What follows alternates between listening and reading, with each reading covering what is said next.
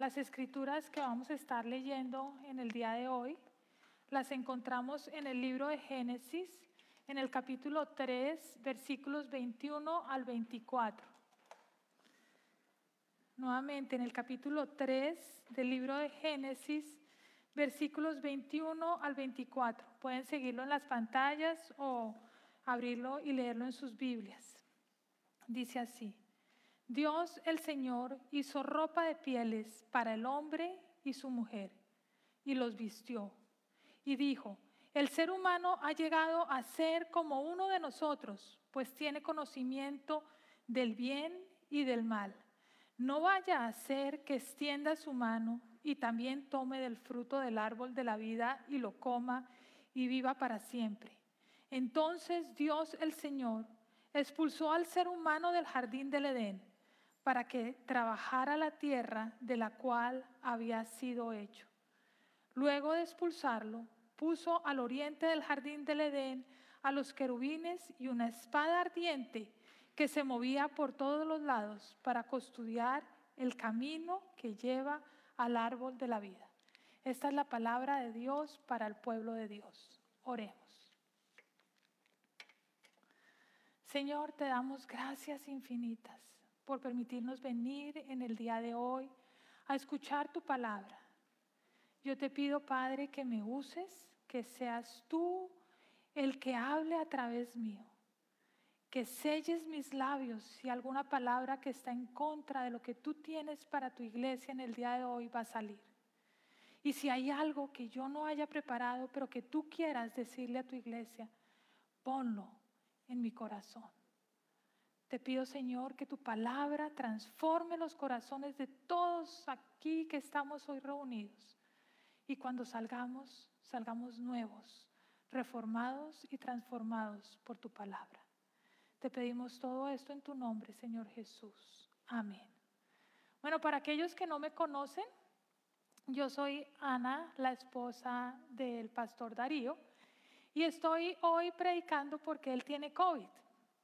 Eh, está bien, gracias a Dios está saliendo ya, fue algo muy, muy ligero, pero pues él no pudo venir hoy a, predicar, entonces por eso estoy yo hoy acá trayendo la palabra de Dios. Eh, yo quiero empezar poniéndolos a ustedes a pensar, ¿ok? En, una, en un momento en sus vidas que ustedes han sido, han querido hacer algo para lo cual ustedes no han sido capacitados, algo que ustedes no saben cómo hacer, lo tratan de hacer, lo hacen mal. ¿Y qué pasa? Alguien tiene que venir que sí tiene las habilidades, que sí tiene la capacidad para hacerlo y lo tiene que hacer otra vez por ustedes. Por ejemplo, los niños cuando están chiquitos y se quieren amarrar los zapatos, ¿cierto? Y tratan de amarrarse los zapatos y no que yo puedo y que no me ayudes y que yo lo voy a hacer y hacen un nudo que no es nudo y dan dos, tres pasos y ¿qué pasa? El papá tiene que venir a amarrar otra vez el zapato del hijo porque no quedó hecho, porque el hijo no podía hacerlo. Bueno, en el día de hoy, las escrituras que leímos, Dios tiene que hacerle vestido de animal a Eva y a Adán y a Eva. Y eso eh, lo, leímos en, en los versículos 21 y 24.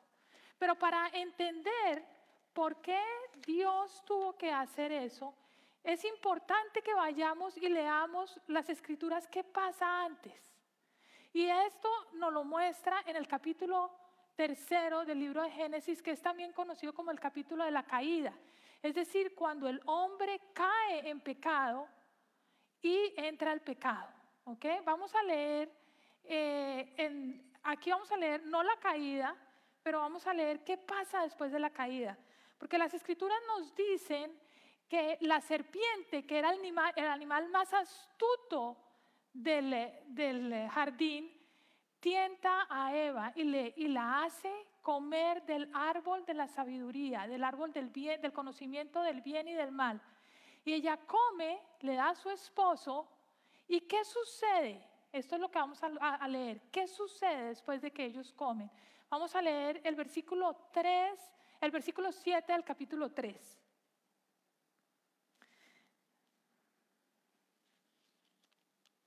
Y dice así, en ese momento se les abrieron los ojos y tomaron conciencia de su desnudez. Por eso para cubrirse entretejieron hojas de higuera. Las escrituras nos dicen que en ese mismo instante en que ellos comen, se les abren los ojos y toman conciencia de su desnudez. No es que ellos tuvieran los ojos cerrados y no pudieran ver. No, es que ellos empiezan a ver algo diferente. Y eh, bíblicamente la desnudez sí puede ser que ellos no tenían vestido, pero también se habla de una desnudez espiritual. ¿Y qué es esa desnudez espiritual? Esa desnudez espiritual es el ser vulnerable, el estar expuesto, el mostrarme tal y como yo soy. Y esto es algo bien importante, porque en el momento que ellos pecan, en el momento que el pecado entra en ellos, ellos toman conciencia de esa desnudez espiritual. Ellos toman conciencia del pecado. ¿Y qué hacen? Ellos se cubren con hojas de higuera. Nosotros fuimos creados para ser vulnerables y para ser amados. Y eso lo encontramos en el versículo 25 del capítulo 2. Cuando Dios termina con la creación y Adán y Eva están con Dios en el Edén, el versículo 25 del capítulo 2 nos muestra y nos dice, en ese tiempo el hombre y la mujer estaban desnudos, pero ninguno de los dos sentía vergüenza. Si se dan cuenta, ahí estaban desnudos, había esa desnudez, ellos se mostraban tal y como ellos eran. Y no había vergüenza. Pero es en el momento en que entra el pecado, en que ellos tienen esa conciencia de esa desnudez espiritual, que ellos sienten vergüenza y que hacen, se cubren. ¿Y con qué se cubren? Se cubren con hojas de higuera. Cuando nosotros vemos un niño pequeño, porque Dios nos dice que nosotros nos deberíamos parecer a los niños, la inocencia, ¿cierto? Nosotros vemos un niño pequeño, un niño pequeño va por la casa corriendo desnudo y él no está preocupado de que tiene que cubrirse. Un niño se muestra tal y como es él. Ustedes han visto un niño chiquito que espere a que no haya nadie para hacer una pataleta o que no haya nadie para mostrar que está triste, que está frustrado, que está alegre, que está... No, Él se muestra tal y como es. En la medida que el niño va creciendo y en la medida que el niño va tomando conciencia de su pecado, porque el pecado lo tenemos todos, empieza a cubrirse, a cubrirse con hojas de higuera. Y eso es lo que hacemos todos. Todos estamos tratando siempre de cubrirnos porque creemos que si nos mostramos tal y como somos, no vamos a poder ser amados. ¿Me oyes? Si yo me muestro tal y como soy, yo creo que no voy a poder ser amada. Entonces, ¿qué hago? Pongo hojas de higuera que cubren y que no muestran mis imperfecciones. Todo el tiempo lo estamos haciendo. ¿Cuántas veces no decimos, tomémonos un café pero vamos a Starbucks. ¿Por qué? Porque no quiero que vengan a mi casa a ver el desorden que tengo y que refleje la indisciplina que tengo en mi vida de no ser ordenada. O no quiero que vean donde yo vivo. O cuando nos estaban cortejando por primera vez, ¿cierto? Y nos van a invitar a salir, aquella persona que nosotros nos gusta. ¿Qué hacemos? Escogemos el mejor vestido, nos peinamos de la mejor manera, tratamos de tapar todas nuestras imperfecciones. Si soy gordo, trato de ponerme algo que me haga ver más flaquito. Si soy flaquito, trato de ponerme algo que me haga ver más gordo. Si soy bajita, me pongo unos tacones altos. ¿Sí? Tratamos todo el tiempo de estar tapando nuestras imperfecciones y de no mostrarnos tal y como somos. No nos gusta estar expuestos. Cuando tenemos una llamada, por ejemplo, telefónica eh, con un call center y se nos salta la paciencia y somos groseros y de pronto nos damos cuenta que atrás estaba alguien que me conocía. Nos sentimos expuestos y no nos gusta. O estamos en el supermercado y se nos salta la paciencia con nuestros hijos y nos damos cuenta que en la caja de al lado está esta persona que me conoce y me vio cuando yo perdí la paciencia. No nos gusta sentirnos expuestos. Y lo que sucede es que tomamos, tratamos de cubrir nuestras imperfecciones con hojas de higuera. Lo podemos llamar religiosidad, tratando de ser religiosos. Lo hacemos tratando de servir cada vez más para que la gente vea cómo yo sirvo y cómo soy de buena persona. Lo tratamos de hacer con obras de misericordia. Lo tratamos de hacer con fuerza voluntad. Lo tratamos de hacer tratando, voy a tratar cada vez más y más. Pero nada de eso sirve para tapar el pecado. Nada de esas hojas de higuera nos sirven para solucionar la vergüenza que sentimos. Esa vergüenza interna que sentimos por el pecado, no la cubren esas hojas de higuera. Y adicionalmente es muy, pero muy agotador. Nos cansamos de estar todo el tiempo tapando y tapando y tapando. Luego, si ese, si las hojas de higuera no es la solución, ¿cuál es la solución a ese problema? Y para eso yo los invito a que miremos cómo resolvió Dios el problema y cómo actuó Dios. Dios, vamos a leer, Él no llegó diciendo, ¿qué fue lo que hiciste, Adán? ¿Cómo eres de burro? Dañaste la creación. Yo te dije que no hicieras eso y lo primero que yo te dije, tú fue lo que no hiciste. No, Él no llega recriminando. Tampoco llegó y dijo, no me sirve para nada, acabo con Adán y Eva, acabo con todo y me olvido de la creación. No, eso no fue lo que hizo Dios.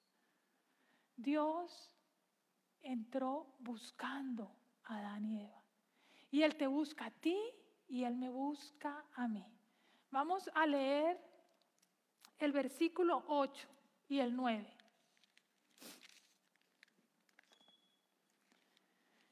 Dice acá, cuando el día comenzó a refrescar, el hombre y la mujer oyeron que Dios el Señor andaba recorriendo el jardín. Entonces corrieron a esconderse entre los árboles para que Dios no lo viera. ¿Cuántas veces nosotros no nos escondemos también cuando cometemos algo de lo cual nos avergonzamos? Pero Dios el Señor llamó al hombre y le dijo, ¿dónde estás? Y Dios le dice a Adán, ¿dónde estás? No porque Dios no sepa dónde está Adán. Dios sabe perfectamente todo. Dios sabe dónde está Adán, dónde está Eva. Él quiere que Adán lo busque a él también, le conteste. Él lo busca. Y continúa diciéndole otra serie de preguntas. Vamos a ir al versículo 11